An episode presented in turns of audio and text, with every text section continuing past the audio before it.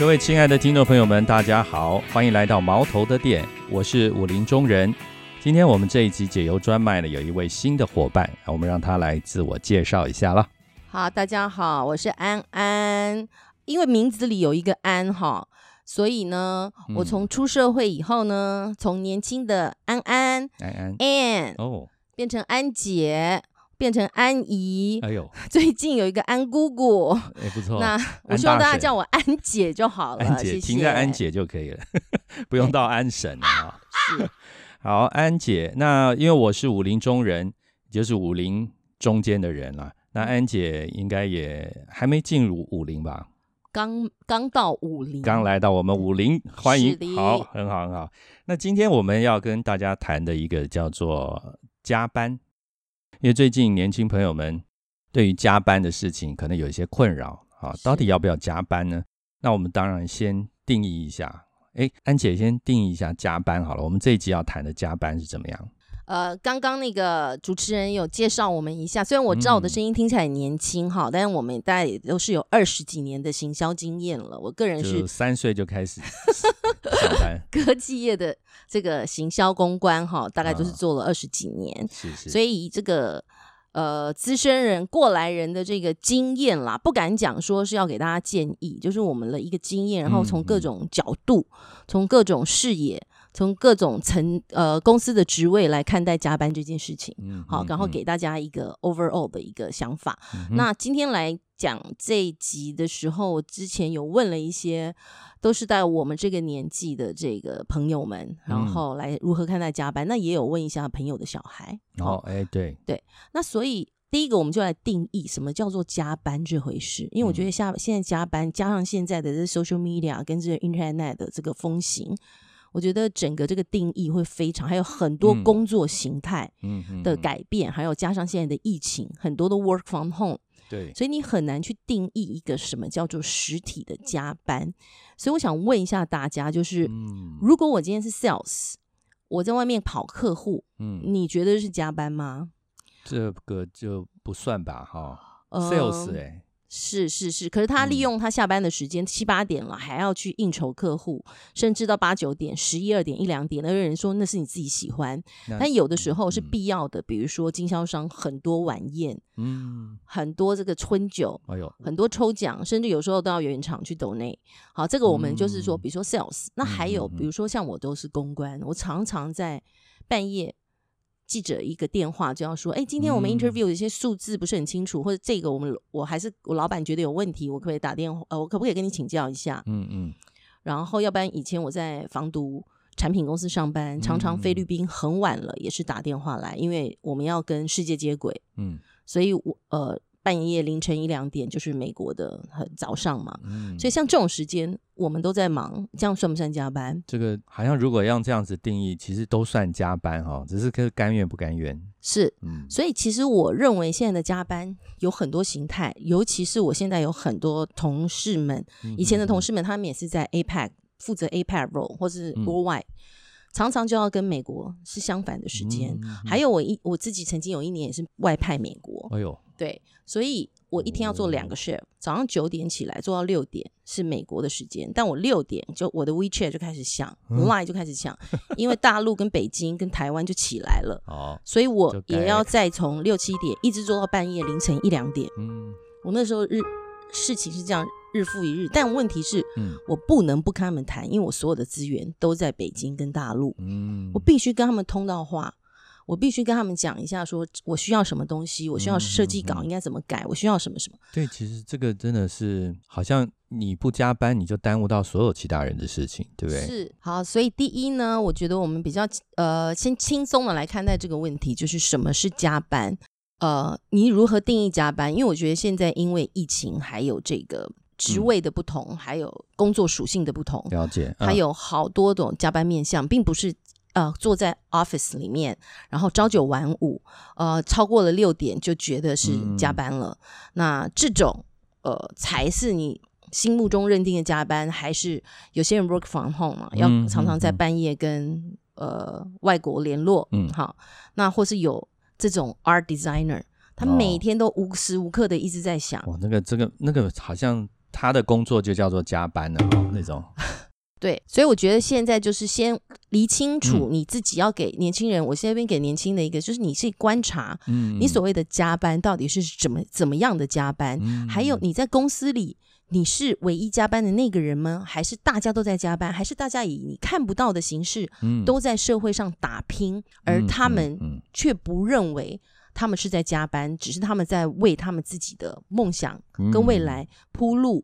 我觉得这个是要先定义你的加班到底是什么样的形式，嗯，然后你自己有没有办法消化吸收，有没有造成你生活中的已经造成不方便了？你这个自己要去分，要去判断何谓加班。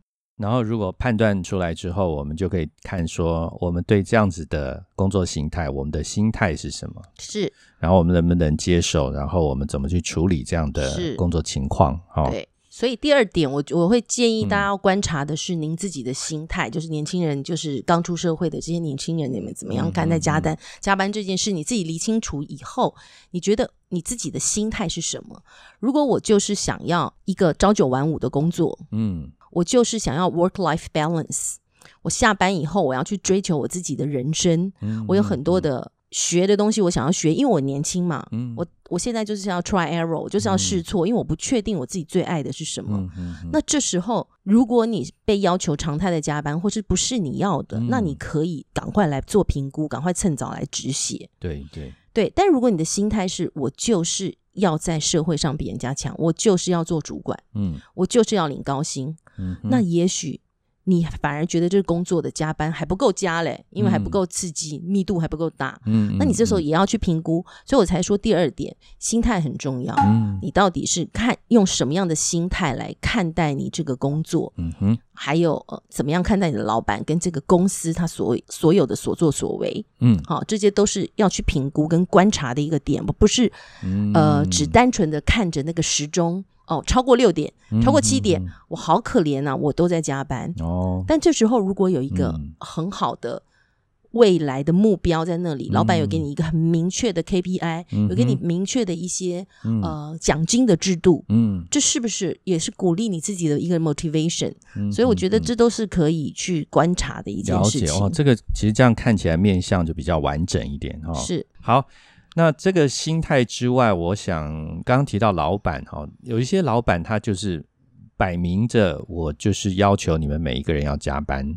那其实对应到你刚刚提到的目标，或者说我我这个工作它是因为什么样的情况，它在什么结构之下，老板明确的要求加班，然后我们更能知道这个加班是属于符合我自己在生涯规划上的心态的，那我就可以愿意配合，对不对？概念上是这样。是，所以这个部分大家也可以观察一下，因为我我之前有讲过，我有 survey 过一些我现在的这些同事们哈，还有一些主管跟我年纪差不多的，其实我自己本身也是在职场上以来，都是我们跟着小伙伴跟属下一起来打拼。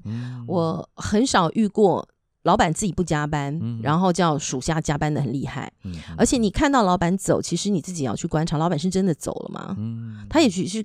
回到家去做他的那个更高层的 worldwide 的 conference，或者他去跟别的公司的高层应酬，去拿声誉，去拿 deal，其实你都是要去观察，不是一味的就觉得你是在被压榨。哈，对，所以在讲到我们自己的同事们，其实我们自己的，我们自己做老板的本身都是，如果先要加班，老板应该是会比你还忙的。嗯，所以如果是全部人都一起加班。然后有给一个正确的 KPI 跟一个目标，这个我是觉得可以接受的。对对对对，这种感觉就很，就是我们是一起同船共济啊，要要一起往这个目标迈进，这个感觉会比较好。哎，那还有一种加班，我突然有一个有一个印象，就是老板也没说要加班，然后就是部门的默契，就是所有你的学长姐都还坐在那边。可是也没人说要加班，可是大家都一直坐在那边，好像都还在做事。你是说就是？呃，五点半以后才开始忙，五点半以前都在看看 internet，然后就是因为要让老板觉得你很那个，这个我也有遇过，比较台商会比较多。好对，压力来自于同才啊，就是部门的默契，就是哎，你怎么先走？你自己也觉得那时候提着包包，然后说，呃，大家再见，那个好像说不出口那种感觉。呃，很多朋友有一半以上的人，他们是敢于做那个第一个走的人，嗯，一半以上就是随波逐流。那一我说一半，他们是其实会被约谈的，就是如果他们真的选择走，然后整个公司氛围都是那个样子。那我这就回到我刚刚的，呃，你的心态。好，如果你想要在这个公司，因为他如果敢整个部门都这样子，他毕竟是个大公司，那你要在大公司里面再再谋求一个再上一层，你的工以后你工作可能就会比较稳定了。那就看这前面的一两年你要不要熬，是一样回到这个心态。那如果你看非常看不惯这样子的感觉，可是我是觉得大公司到你其实是蛮无力发天的，所以你只能选择。赶快离开！如果如果我是你，我有非常明确的说，我就是不能接受这样的 policy，我也不愿意接受这样的工作。那你就是一个非常有想法的人。嗯那你何天涯何处无芳草？你还不赶快逐流呢？对，你还不赶快赶快趁定思痛，赶快去找另外一个可以让你发挥所长的地方？为什么要死死命的赖在那里呢？对呀，对呀，对不对？刚这样看起来好像，我觉得真的很清楚，就是说我们在讨论加班与否的时候。更重要的是，我们清不清楚我们这个工作对于我们的生涯上它的定义，它所在的定位是什么？嗯，它如果真的很值得我努力的多花时间在这个工作上，多体验一下，多去磨练一下，多去寻求在其他的工作可能没有办法有这个机会去学习的东西，那这个加班是理所当然，就是。他不要，他很自然就不会变成好像我们在抱怨说：“哎呀，我今天又加班了，哎，我每天都加班，哈，那个感觉就完全不一样。”是，可是身为主管，我呃，我刚刚是讲大公司的情形情形之下，我觉得有好就有坏。你在大公司，你就很可能呃，掌握全部都。都握在上层手上啊，因为它变成一个很大的一个组织，你要做什么改变，其实是蛮小小蚂蚁，很没有办法抗拒大鲸鱼。就你说无力发天，对，这是大公司 的。现状，可是以后你就会比较安稳。那小公司的话，就是那种 startup，现在台湾非常多的新创，这时候是很有可能改变。那刚好两个公司的形态我都待过，嗯，其实刚好都被我们遇到了有反转的时候。哦，一个是大公司，是全球知名非常大的公司，嗯嗯，好做软体的，嗯，那就是因为大公司大。所以他会有很多的内部的 interview 的，就是来见解你这个公司内部是不是健康。嗯，然后因为它是股全球呃有名的企业，我可以讲全球十大的企业，呃，你也要跟别的国家去比，所以他每一年会有自己给自己员工就做，你怎么样看待我们自己这个公司？哦，因为这时候他公司大到已经不是一个工作，它是一个社会责任了。了解，所以他都会给内部员工做这个 survey，然后呢，呃，这时候。每一分我们都非常的高分，每一题都不，因为他成成他会分工作的细项，会分公司的形象。嗯，其实我们可以在这个公司做事，我们都非常的自豪。所以都说，你认为你这个公司是非常有道德的公司吗？你觉得你非常荣耀在这公司上班吗？你以公司为荣吗？这些全部都非常高分。但是只要一讲到，嗯，你觉得你 work life balance 吗？哦，分数就非常非常的低，好几年了，永远都没办法改变。那已经惊动到总部了。哦，因为总部其实是不希望看到这个情形发生，因为这个是 online 做的，所以他直接 data 都会上传到总部去，这个作弊不了的，对你作弊不了的。所以我们每遇到那，所以总部就下来指示我们说，你们台湾到底发生了什么问题？为什么每一次是到底多晚？那不不瞒大家讲，我以前在这个公司的时候，我们也是责任制。我们加班是没有一毛钱的，然后嗯，那时候我们超过十点，这公司是非常大方，因为我讲过它是对我这公司非常大方，因为它是可以那个就是它的那个 alliance，它是那个什么补助，对，是给到非常合理的，那不是啊就给的非常大方，但是它就是十点以后坐计程车回家不用钱，你就是可以跟公司要钱，这个感觉好像福利不错啊，但是啊。我那时候一个月有二十二天工作，对不对？差不多。工作日我补了十七天还是十八天？就是意思就是我几乎每一天都是十点以后才回家。所以我朋友都知道，如果要约我的话，十点以后就要不然就打我公司，我绝对还在公司；要不然他跟我们约都是十点以后我才会出现。嗯很少机会我可以十点以前走。嗯。可是就是因为大家都做，而且不是只有我这样，很多人都这样，所以那时候每个晚餐，嗯秘书都会直接订给大家直，接定都不用问了。嗯比如说我们部门有四十个人，他是订三十份，嗯因为大部分人会留，少部分不会留。嗯那剩下没吃到的就自己去解决。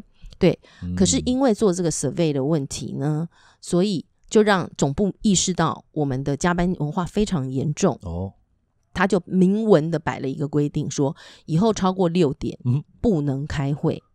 哦，对，那因为有这样子，要不然我以前开过一个会，在那个公司是晚上八点开到凌晨一点，就在公司里，而且还跟广告公司一起开广告公司也 对，广告公司也陪我们开到那么晚，所以自从总部规定说就是不能够加班，然后晚上就是尽量不要加班，然后晚上六点也不准发在 calendar 上面，哦，不能有那个会议，对，尽量不要除非是用手写的传纸条。不太可能，就是这样子。以后大家都非常，因为大公司大家都非常的 follow，、哦，对，结果还不是活下来，业绩也没有比较差，嗯，所以其实是真的有些会是不用开到那么晚。那你其实你很多会六点六点或六七七点，那嗯大家就发最晚到五点半的会。嗯嗯那你大概五点半的会，你大概六点半都开完了，你就赶快把它这些东西处理处理，嗯大概八九点可以走。听说现在已经加班的非常非常少了，这是一个例子哦。小金鱼也是可以，嗯，嗯但是这是因为非常有制度的公司。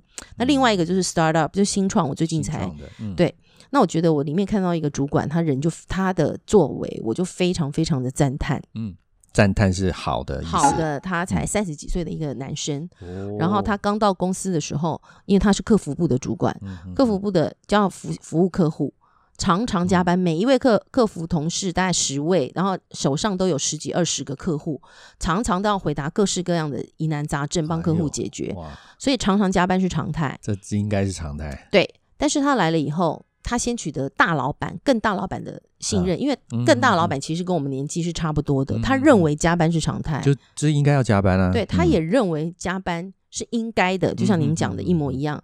可是这位三十几岁的，我觉得他就是刚好是在年轻世代嗯。跟我们的中间，哦，这是一个非常美好的年代。对对，然后他就先取得老板的同意，他把很多东西就取得老板的信任，把很多东西都 paper 化、电子化，有一个 standard，嗯。先把它做好，然后他去拉了很多客户进来，嗯让老板取得他的信赖以后，他对他的手下真的是非常的讲信用，他答应他的属下。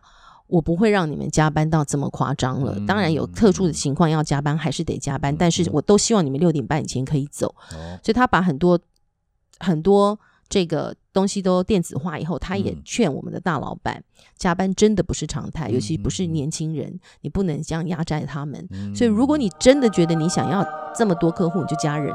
嗯，嗯然后很多东西可以不必要做，也不用做，嗯他就慢慢慢慢的取得大老板的同意。现在大老板的教育也被他教育的说，对，加班不见不是常态，我们不应该要这么常加班。，所以他呃，他现在的呃属下真的都可以六点半走。那当然也会有一两个非常自己喜欢努力加班，都是八点。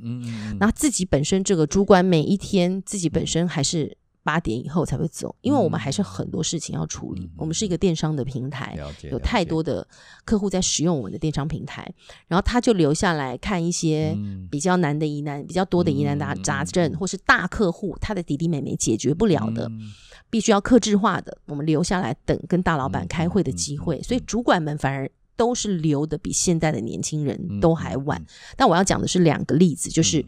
其实如果你不满这个加班文化，你还是有办法如可以去改善的嗯。好、对但是这个机会是没有那么大。然后我还有是可以建议，如果有听众也是这种已经是主管级了，嗯其实你也有义务再去教育你在上一层的老板，嗯不是把所有的教，不是把所有的东西都是嗯呃让你的属下自己去承担。我个人嗯觉得那个三三十几岁的这个客服的主管是太好的例子了，对很有嗯肩膀的一个主管，我非常欣赏他。哇，好棒！我们今天谈论了这么多，我相信各位有一个感觉，就是说加班与否，还不如我们更专心的来看，是不是我们有更有效率的方法。不管我们现在是中级的主管，或者我们现在是小部署、小员工，我觉得都可以用很专注，然后很负责任的态度去看待我们自己的工作。是好，把这个工作做得更有效率，或者是以工作的形式来讲，我们是不是可以把加班这件事情变成一个正向的巡回，让上面的老板用正向的态度去解决我们心里面觉得是加班的这种负面的感觉。嗯，好，那我们今天呃，在这边稍微整理一下，我们刚刚一开始提到说，如果我们啊还是以朝九晚五的概念，说我只要超过五点半六点，我就是加班，我好辛苦哦。那其实我们也可以。建议去看一看，是不是有其他的工作伙伴跟我们一起在努力，而且他可能面临更复杂、更困难的事情。那他也不在我们的眼前，好像没加班，可是事实上他做了更辛苦的事情啊。当然，重点就是我们大家是同舟共济，去把一件事情做好。是的。那另外一个就是说，我们的心态要看待这件事情呢，是从我们是不是让这个工作。我们刚刚前面提到的所谓更有效率的去磨我们自己现在生涯发展的这个阶段，如果他需要更充实我们自己，那我们就要花一点时间，不要去担心啊，我现在只是六点半以后我要加班了，好讨厌，而是说我有更多的时间去在工作上磨练我自己。是的，是的。好，那我们今天到这边就暂时告一段落了。谢谢大家，谢谢大家，谢谢大家。好，那如果各位有什么觉得在这方面的疑问，也欢迎在我们的脸书留下留言，那我们也会尽快的跟各位回复。谢谢，谢谢。